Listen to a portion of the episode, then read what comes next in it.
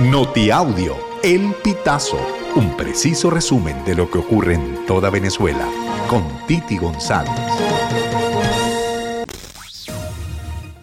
Bienvenidos a una nueva emisión del Notiaudio El Pitazo del 11 de octubre del 2023.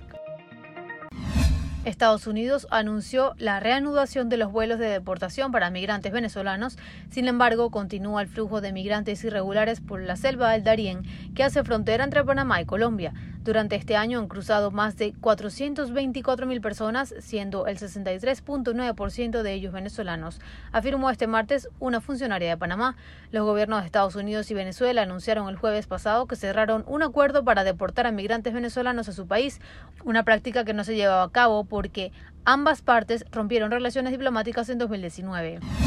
Canadá anunció este martes 10 de octubre la implementación de un nuevo programa humanitario con el que recibirá a 11.000 refugiados provenientes de Venezuela, Colombia y Haití que tengan familiares con residencia en ese país. A partir de este otoño, los nacionales extranjeros colombianos, haitianos y venezolanos ubicados en América Central, América del Sur o el Caribe que tengan conexiones familiares extendidas en Canadá serán elegibles para solicitar este nuevo camino, expresó el ministro de Inmigración, Refugiados y Ciudadanía de Canadá, Mark Miller, a través de la cuenta Twitter.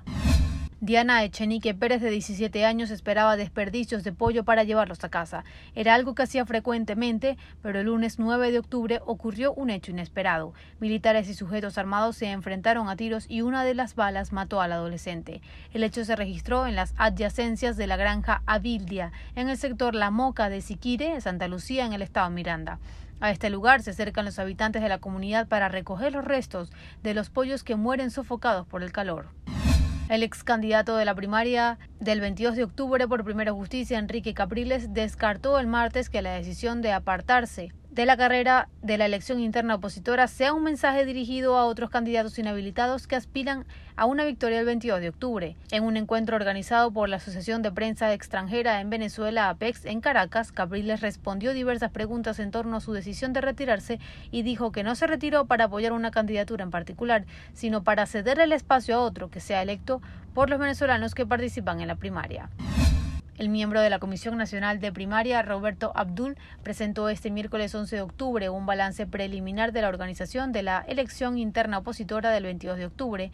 Precisó desde el Centro de Estudios Políticos y Gobierno de la UCAP que todo el material electoral para el 22 de octubre está listo, distribuido en municipios y en zonas cercanas a los centros de votación. La CNP, de acuerdo con Abdul, prevé que la jornada de votación el 22 de octubre se inicie a las 8 de la mañana y se desarrolle hasta las 4 de la tarde, unas 10 horas.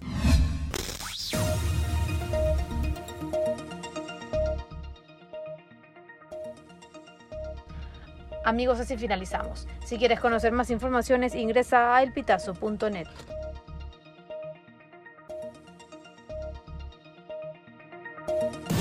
Estas informaciones puedes ampliarlas en nuestra página web, elpitazo.net.